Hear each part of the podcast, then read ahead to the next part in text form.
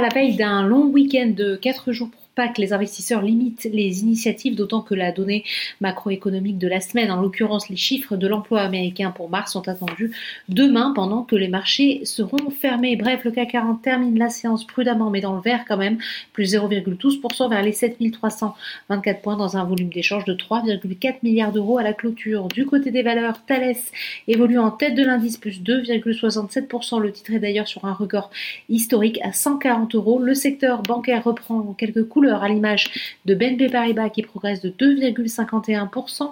La détente des taux obligataires permet à Unibail Rodamco Westfield de remonter plus 2,42%.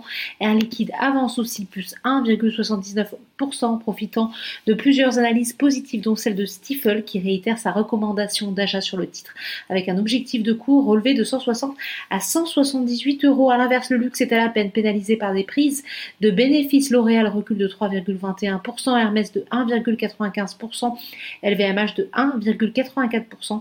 Les enseignes du secteur publieront d'ailleurs leurs résultats du premier trimestre à partir de la semaine prochaine. Sur le SBF 120, c'est le tourisme qui se voit recherché.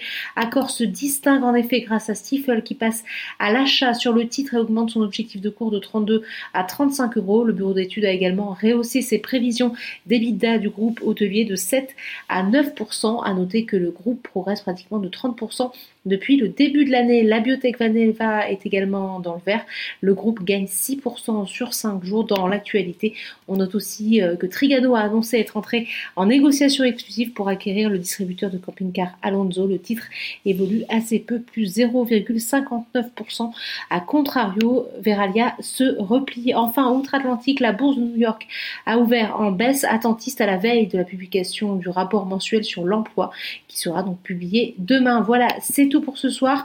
Euh, il n'y aura pas de débrief bourse demain ni lundi pour cause de week-end de Pâques. On vous donne donc rendez-vous mardi soir. En attendant, vous pouvez retrouver toute l'actualité économique et financière sur Boursorama.